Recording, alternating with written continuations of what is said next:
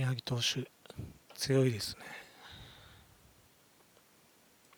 えー、今日は内閣官房法案誤り等再発防止プロジェクトチームが作った取りまとめ。令和3年6月29日付です、えー、リンクを貼っておきます。いろいろ法案提出段階で誤りがあったようでそれが今後ないようにってことですね。別に間違個人的に間違ってもいいんじゃないかなと思いますけど直せるんであれば、えー、まず改め文とは えー、参議院法制局からちょっとリンクを貼ってます。参考にしてます。例えば第何条中〇〇を〇〇にバツバツに改めるという方式ですね。もう一つ新旧対照表方式、え、これを参考にしたのは平成28年3月25日事務連絡。内閣官房行政改革推進本部事務局、え、新旧対照表の方式による不奨励などの改正について、え、このリンクは弁護士の違いいいかな？リンク貼っておきます。はい。え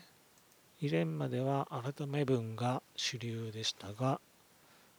読みにくいということで今新旧対照表方式になっているようです、えー、書き方については民間企業が出している。書き方を書いておきます、えー、基本的には左側が新旧で右側が新とかえー、上が9で下が芯とかで比較できるような表ですね。それを作っていきます、えー、この会社は自分たちで作ったりもするし、えー、Excel や Word での作り方、えー、例えば契約書などは民間で作ったりするので そのやり方の簡単な説明をしてくださってます。次に、えー、参照条文とはというところで、えー、ここは参考として参議院法制局の法律の構成というところをリンクを貼っておきます。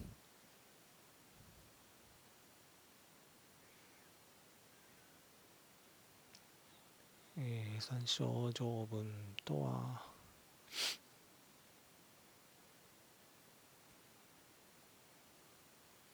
えー、条文を探す手がかりになる？法律条文？例えば、えー、第何条の何々は、えー、何とかという法律を参考と。法律の何条を順用するなどですね。あと六法などを開くと参考条文なんとかと、えー、条文の次にちっちゃく書かれて注意書きがされている場合がありますと。で今回 誤りの内容をまとめるとあ要項要項とはっていうのも、えー、参議院法務法制局のリンクを貼っておきます。えー、法案作成前に作る、えー、大きな枠組みのことを表しているようです。ここでいう要項ですね。で、プロジェクトチームがまとめた誤りの内容についてまず法律案の文について条文番号や文言などの誤り、えー、条文の欠落、重複が12件、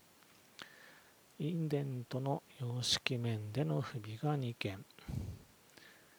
えー、新旧対象表、法改正に関わる箇所、えー、新旧で改正内容を示している箇所。のうち文言などの誤りが6件、えー、上記以外の箇所、改正されていない箇所のうち電子データからの転記や手入力、主入力によるミスなどによる単純な動きが21件。ここは改善できそうですけどね。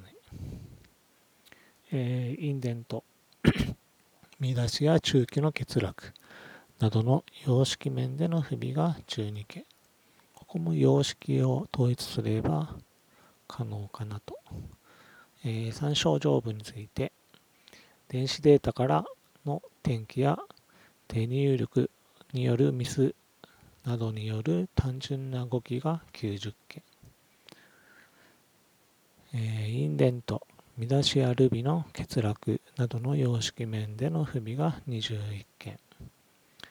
えー、要項について送り仮名や数字記載の語記を含め誤字、脱字などによる誤りが17件。なるほど。結構多いです。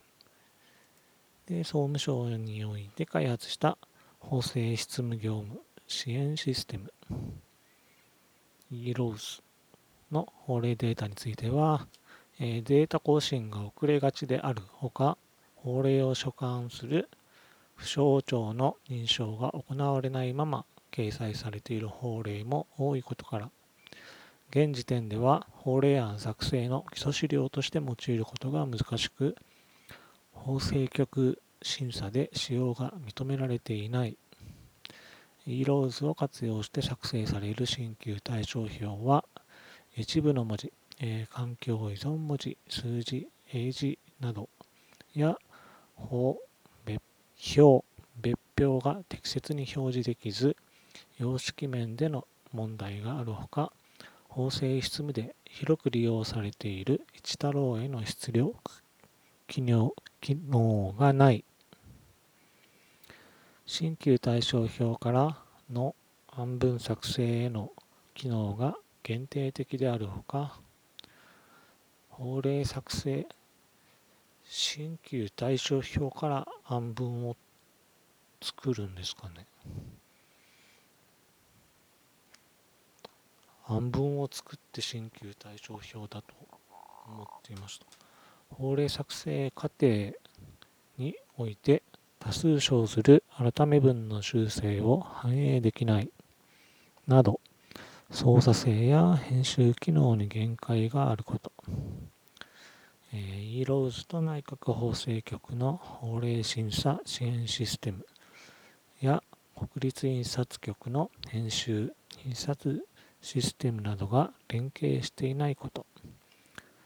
えー、国立印刷局で漢方とかを出すので、そこのシステムと連携されていない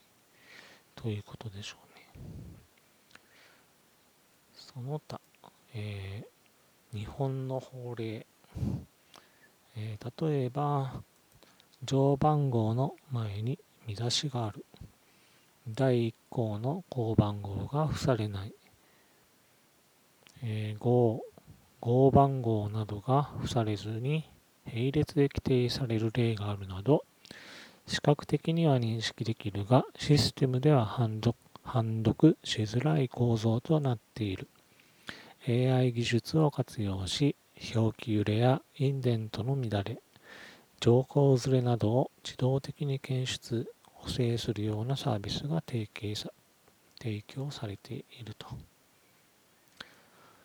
えー、先ほどの民間、これは民間の場合でしょうね。えー、具体的方策、対策、方策。えー、まず、半分改め文について、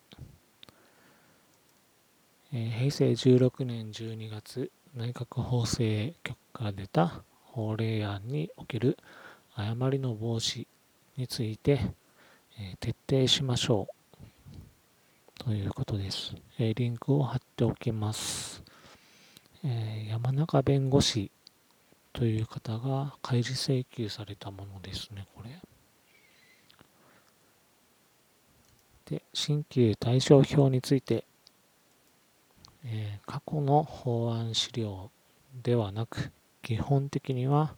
法務省が変変簿している法規集や漢方を用いて正確に原稿部分を編纂ですね、すみません。編纂している法規集や漢方を用いて正確に原稿部分を作成すること。ですよね。法案じゃなくて、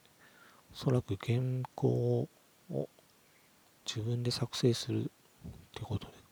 だと思います。で、法規集の法令データは電子的にも提供されており、法案提出庁においてこれを活用し、えー、手入力を極力減らすことが誤り防止につながると考えられるが電子データの特徴改正履歴が残ることレイアウトの違いに注意して作業をしてくださいと、え法制執務業務支援システムの法令データが法務省により整備された後には e-rose を新旧対象表の原稿部分の作成に活用する、えー、ページをまたぐ修正を行う場合や最終段階での内閣法制局による職権修正が行われる場合には案文とともに誤りが生じやすいことに十分留意して作業を確認するなるほどですね。ページをまたぐ場合、あとは、職権修正は人が行うので誤りが生じやすいということですかね。で、誤り防止のため、法令名、法令番号、条項番号などの正確な記載は当然であるが、法案提出省庁の作成方法なども踏まえ、形式面を含め最低限確認すべき項目や誤りやすいポイントを整理する必要があると。えー、省庁によって作成方法が違うのかな？で、参照条文において、え、電子データからの転記や手入力によるミスなどによる誤記を防ぐため、基本的には正確な電子データの活用をはじめとして新旧対象表と同様の対応が必要ですと。要項要項については案文や新旧対象表の内容が決まってきた段階で法案を取りまとめている。担当部局において文言や条文番号などに動きがないかに加えて改正内容や案文などに整合的であるかなど横断的に確認、えー、要項は法案を作るために、えー、最初に作るもの、えー、先ほどの参議院法制局が書いたやつと成立した後にまとめるために作られるもの。あの概要とか言って A41 枚横で作られていたりするものですね。があるということです。で読み合わせ。何名かで読み合わせをして間違いがないか確認しているそうです、えー、法案担当経験者の参加。確認すべき資料の的確な分担。余裕のある日程管理。余裕のある日程管理は結構厳しいんじゃないかな。で何度も実施と。最低2回以上ってことでしょうね。で職員による読み合わせなどに加えて音声の自動読み上げ文書ソフトの光悦機能民間事業者による構成サービスなどを活用。音声の自動読み上げ、うん、意味があるあるんでしょうね。民間事業者に活用のお金かかるんでしょうね。法案誤りなど再発防止プロジェクトチームが不省庁横断的に学年すべきと考えられる事項を取りまとめ2021年夏をめどに作成。えー、っと誤りがゼロにしようとするのではなくて誤りがあった場合にすぐ直せるシステムを作ることがおそらく重要だと個人的には思います。えー、法制システム業務支援システムについて、えー、データ更新の業務フローを見直し、法令編纂を所管する法務省が各府省庁や法令の専門業者の協力を得て効率的に法令データを整備することとし法律は交付後速やかに原則として交付と同日漢方もそうですからね。交付と同日、えー、国会修正などがあった場合もできる限り速やかに e ローズに掲載すると。修正もできるようにする。またこの法令データから参照条文を自動的に作成する機能を整備する。eLows について出力時の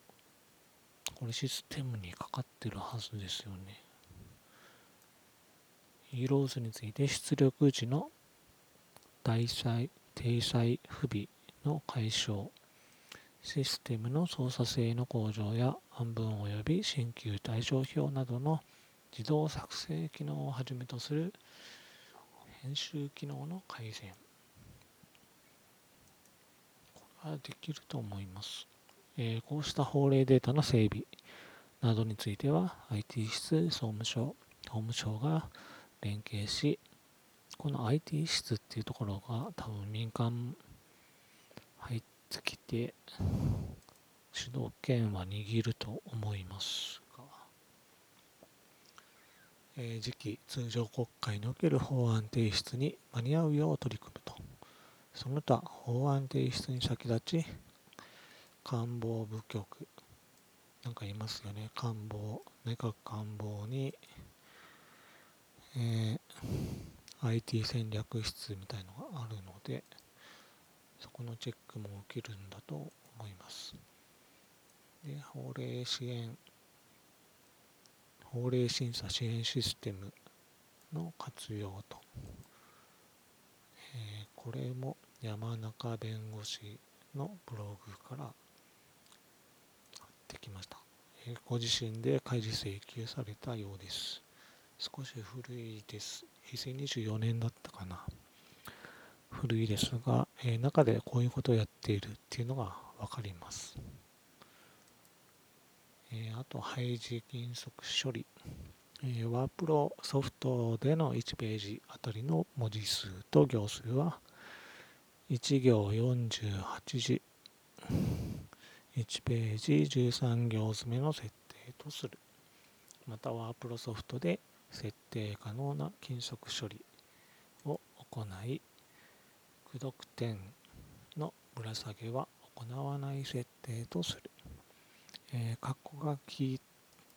や鍵括弧、駆読点を行行の先頭に置いたりをしないってことです。えー、以上ですね。えー、内容は半分ぐらいデジタルにしようということだと思います。ます。以上です。